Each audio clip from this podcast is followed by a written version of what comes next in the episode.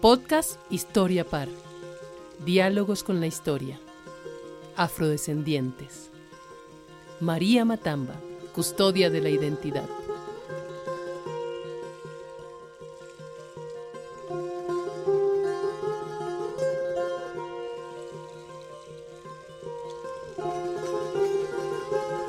Hola, mi nombre es Indira Serrano, actriz y conferencista afrocaribe y quiero contarles la historia de María Matamba, custodia de la identidad.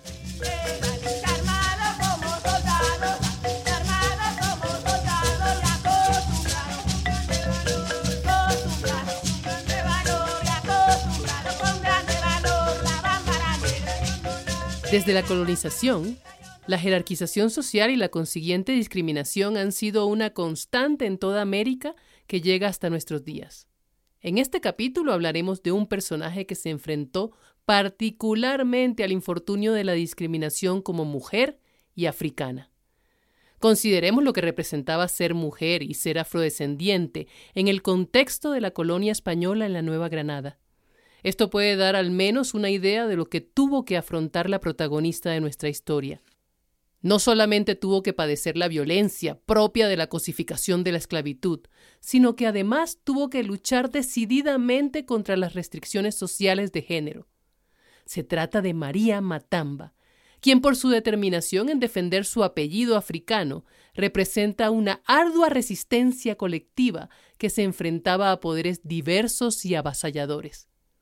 La defensa de su identidad, condensada en el apellido, resulta ser el símbolo de una lucha legal por el reconocimiento de la cultura misma, que persiste para mujeres, afrocolombianos y muchos otros grupos sociales discriminados desde entonces.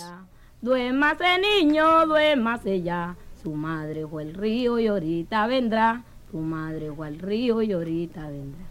Papá José tiene dos vacas, papá José tiene dos vacas, la una en Sevilla y la otra en Catac. La una en Sevilla y la otra en, en aquel entonces, el río Magdalena fue fundamental en la vida social, económica y cultural de Colombia, en especial por la conexión entre el centro del país y la costa caribe, es decir, entre el interior del virreinato de la Nueva Granada y la ciudad de Cartagena, que era el puerto principal de desembarque en el Atlántico. Honda, a su vez, era uno de los puertos fluviales más importantes, por lo tanto era uno de los enclaves fundamentales de la esclavización.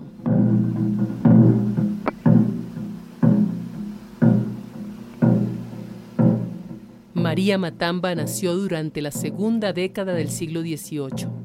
Era hija de una mujer esclavizada y eso la hacía esclava también a ella, lo que significaba que era patrimonio del propietario de su madre, de nombre Justo Layos, un comerciante terrateniente y, por supuesto, esclavista. Era dueño de la hacienda Periquitos, el lugar en el que nació y creció María Matamba, cerca del río Magdalena, en la villa San Bartolomé de Honda.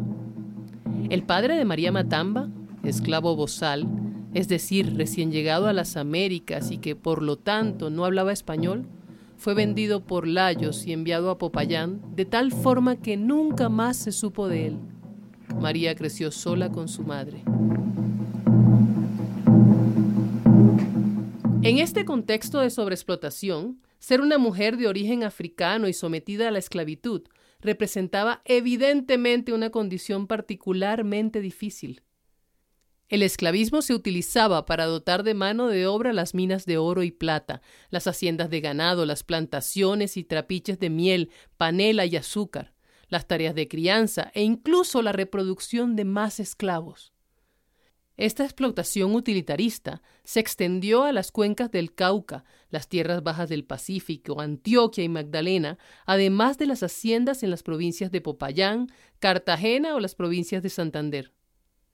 Esta consideración de los esclavos como mercancías los despersonalizaba y les impedía la construcción vital de la propia identidad. No tenían ninguna posibilidad de construir vínculos sociales o practicar sus propios ritos. Eran sometidos violentamente a la hegemonía colonial, incluso en las prácticas cotidianas y hasta la moralidad misma a través de la evangelización. Fueron negadas y reducidas sus múltiples raíces culturales africanas, confinando a todos al concepto extendido de negro.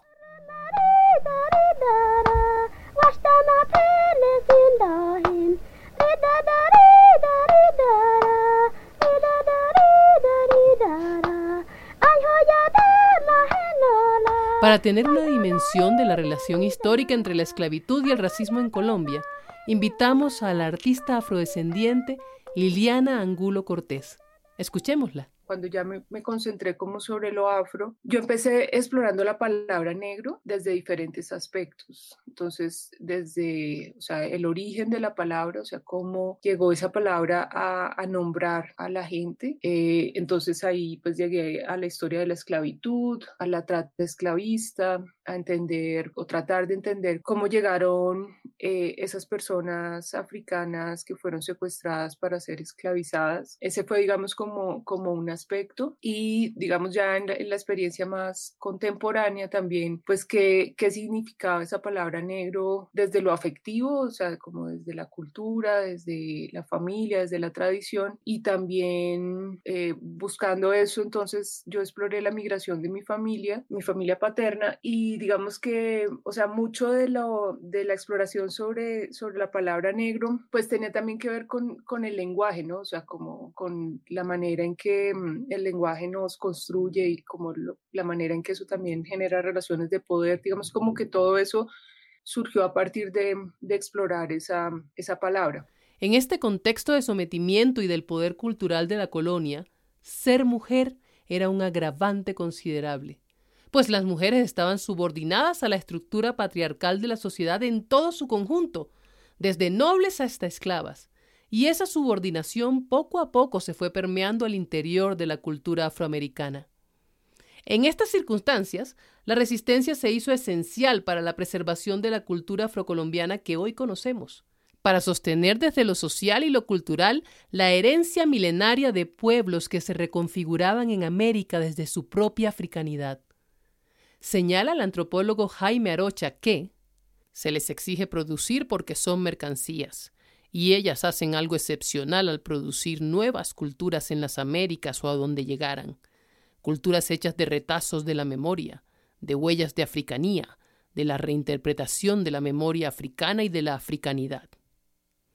Así hubo cosas que no les pudieron quitar, su memoria, las huellas físicas de su pertenencia como sus peinados e incisiones en la piel. La idea de que los esclavos eran dóciles es errada. Aquí hubo rebeldía, insurrección y resistencia.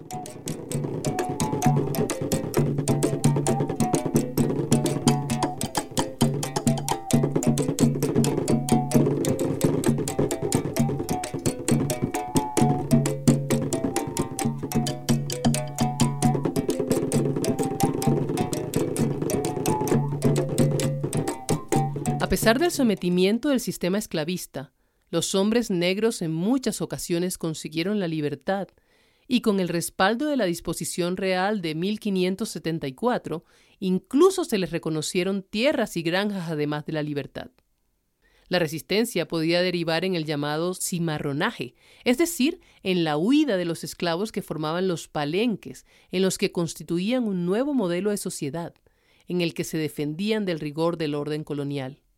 El historiador Rafael Díaz señala sobre María Matamba que, ya más centrada en años, aquellas correrías por los bosques y por los montes se convirtieron en encuentros con negros, zambos, mestizos y mulatos, esclavos y libres, en los que se interpretaban ciertos bailes y danzas que en todo el reino recibían el nombre de fandangos o bundes.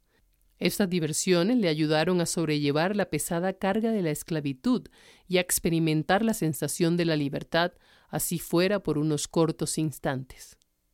Eran estos los espacios en que se expresaba libremente la herencia africana en la música, la danza, la comida, la medicina, los peinados y un sincretismo religioso como expresión de la cultura mestiza que empezaba a consolidarse.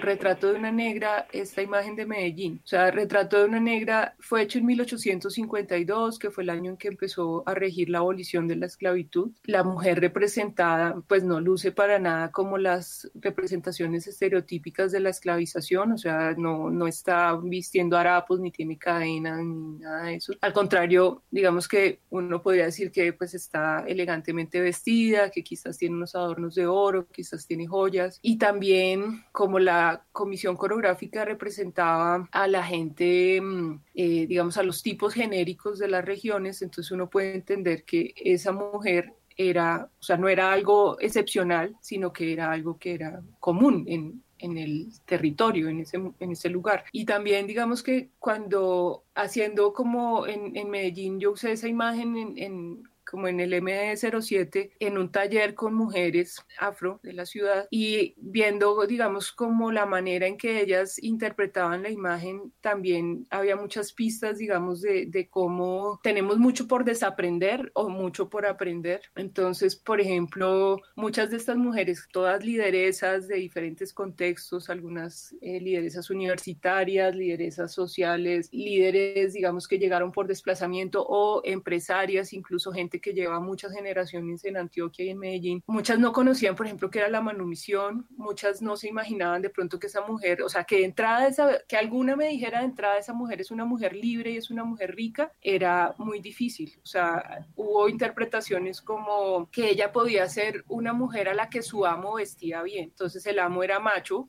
era un hombre, y además de eso, eh, sí, era como la bondad de ese hombre la que, digamos, representaba a esa mujer de esa manera o que esa mujer incluso pudiera ser dueña de esclavizados, pudiera ser dueña de minas o dueña de algún tipo de plantación, hacienda, o que, o que esa mujer hubiera podido comprar su libertad o la de su familia. Todo, digamos, como esas otras historias de resistencia que no nos cuentan sobre la, sobre pues el periodo de la esclavización, los cuestiona esa imagen porque ella, ella puede hacer todo eso. Y en la recreación que yo hice de la imagen con, con Lucy Rengifo, que es una amiga que, pues, que estudió en los Andes ciencias políticas, Lucy es de Medellín y Lucy podría ser perfectamente descendiente de esa señora que aparece en la imagen. Entonces, también era como, o sea, quiénes fueron realmente nuestros ancestros y ancestras desde las limitaciones a las que eran condenadas estructuralmente, la resistencia de las mujeres al régimen esclavista fue diferente respecto a aquella estrictamente masculina. A veces tomaban acciones concretas y determinadas, como la huida a los palenques, o totalmente radicales, como terminar con su propia vida o la de sus hijos para acabar con el sufrimiento. Existía también la posibilidad de acceder a esa libertad por haber nacido libre o si el padre era un hombre libre, pero dependían de que los amos decidieran otorgarles la libertad.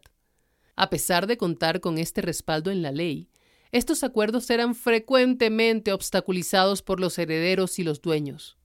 La manumisión, es decir, el poder que tenía el dueño de dar libertad a un esclavo, era otra posibilidad de acceder a la libertad, que podía conseguirse de forma no condicionada, condicionada o comprada. Otras estrategias consistían en tomar el camino de la justicia existente en aquel entonces. En ese caso, las mujeres se acercaban a los estrados judiciales y emprendían litigios para reclamar su libertad. Esta forma de cimarronismo jurídico consistía en la apropiación de las leyes españolas para redimir su condición. Era muy difícil acceder por esta vía a la defensa de la propia libertad, porque se necesitaba saber leer para conocer las leyes, y esa era una condición casi imposible para los esclavos. Pero lo importante es que estos ejemplos demuestran cómo las mujeres afrodescendientes resistieron de múltiples formas, lejos de la idea de la sumisión total que durante muchos años nos hemos hecho de la esclavitud y de las mujeres esclavizadas.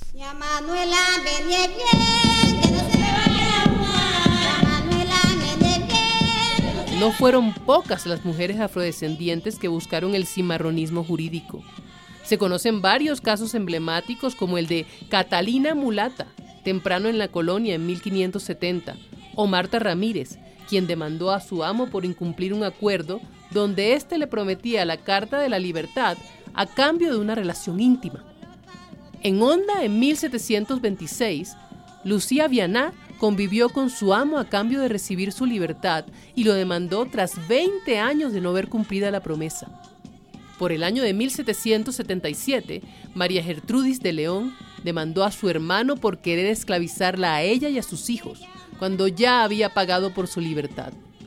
Entre 1782 y 1806, Andrea de Antioquia exigió su libertad después de haberle pagado a su ama por ella con 50 misas.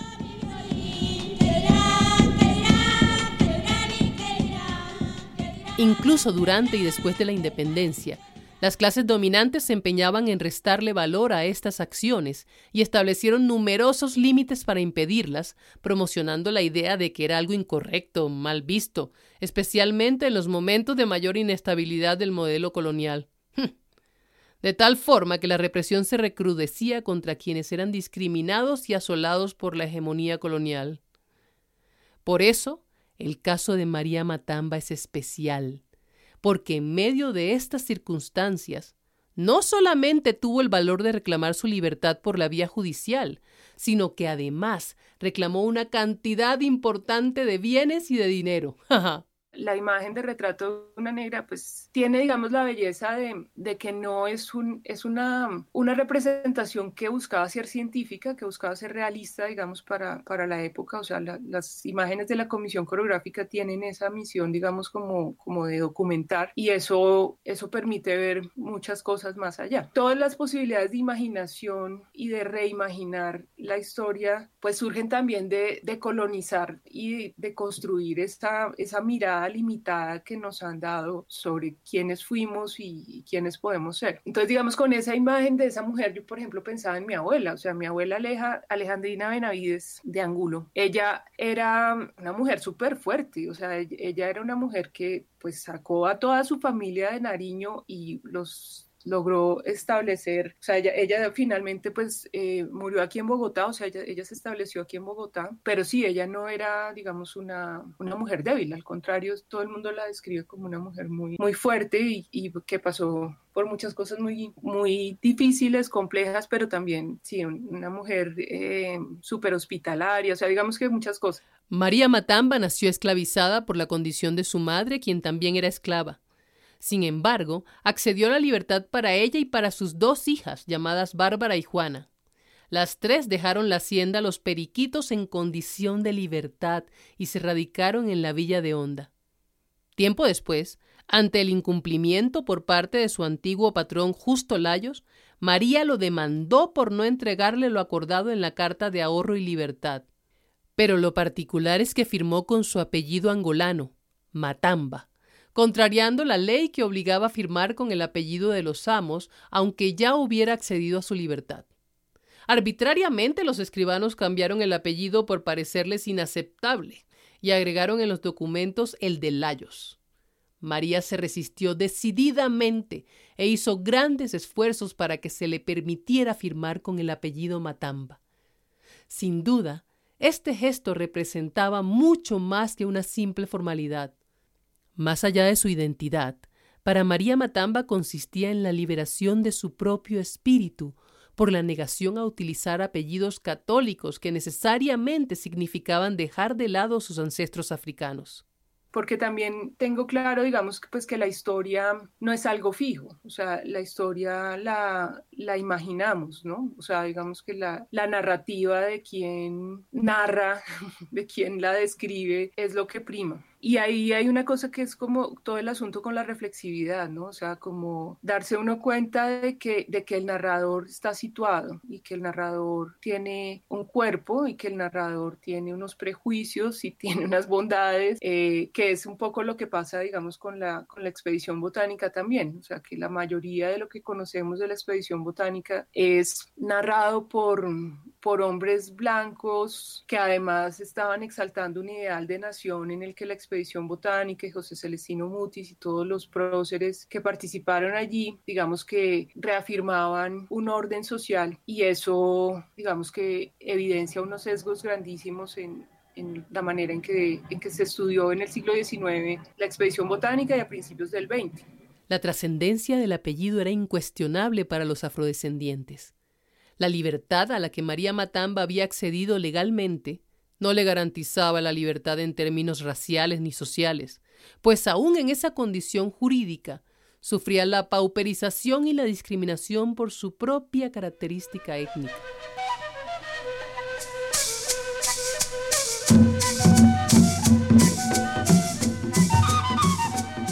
En el apellido residía un vínculo inquebrantable con el origen, con la identidad, con las tradiciones, lo cual representaba una dignidad única en el contexto social. Matamba era el nombre de un reino africano legendario en Angola, gobernado en una época por la reina Singa. El origen de un reino representa una soberanía única en el contexto de América, con sustento en la cultura afro, reivindicando a una mujer que podía gobernar.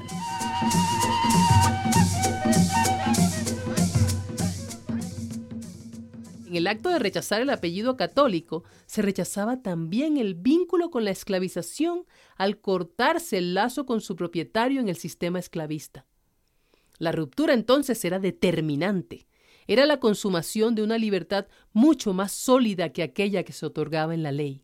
O sea, Colombia lo primero que tiene que reconocer es, es que mm, nosotros tenemos esa herencia colonial y eso sigue ahí vigente, o sea, eso sigue ahí latente, o sea, nosotros seguimos operando por jerarquías raciales, o sea, solamente hay que ver las estadísticas de las condiciones de pobreza de la población afro y la población indígena o, el campesinado colombiano y ver el paro para darse cuenta que, pues, que Colombia es un país tremendamente racista y eso lo tenemos heredado, o sea, tenemos unas jerarquías raciales que nos permean a todos. Entonces yo le diría a los jóvenes que no se reconocen como, como afrodescendientes o, o que se piensan a sí mismos como blancos o mestizos, pues que también uno tiene que hacer como ese ejercicio de, de entenderse uno y de, y de ver como sus privilegios, ¿no? O sea, qué es lo que uno, o sea, con qué cosas uno no, no tiene que luchar a diario. El, el asunto, digamos, con el privilegio es que cuando, cuando, digamos, el bienestar de uno está garantizado a costa, pues, de las carencias de otros, uno, uno tiene que ser muy consciente de eso y, y hacer algo al respecto. O sea, es como uno también se mm, deconstruye de toda esa herencia racista, clasista, excluyente que, que es la realidad en la que vivimos. La esclavitud no se rompió durante la colonia y solo se abolió varias décadas después en la República. La lucha de María Matamba es una lucha de resistencia y ese esfuerzo perdura hasta nuestros días, porque la defensa de la identidad afrocolombiana continúa frente a una sociedad discriminatoria. Desde el siglo XVI, las comunidades afrodescendientes han estado luchando por la libertad y la vida han creado y ejecutado diversas estrategias de resistencia. Sin embargo, de acuerdo con el Programa Integral contra Violencias de Género, ni la independencia ni la abolición de la esclavitud significaron una modificación efectiva de las prácticas opresivas hacia las personas afrodescendientes ni hacia las mujeres, porque en ellas incurre un mayor impacto de la pobreza, la discriminación y el conflicto armado. Yo creo que la historia debería mm, ayudarnos a, mm, a, entender y a desaprender lo que estorba pues para que este planeta se mantenga y para que también pues todo el mundo viva en unas condiciones dignas. Sobre todo como, no sé, como que entender los privilegios que uno tiene también le posiblemente ayuda a generar empatía, pues porque la mayoría de la gente piensa que las, que las condiciones que tiene simplemente le son dadas, o sea, no, no hay como ningún cuestionamiento al respecto. Entonces sí, ojalá pues llegáramos a, un país en el que haya como unas condiciones críticas en la educación para que la gente también pueda construir algo mejor para las generaciones futuras.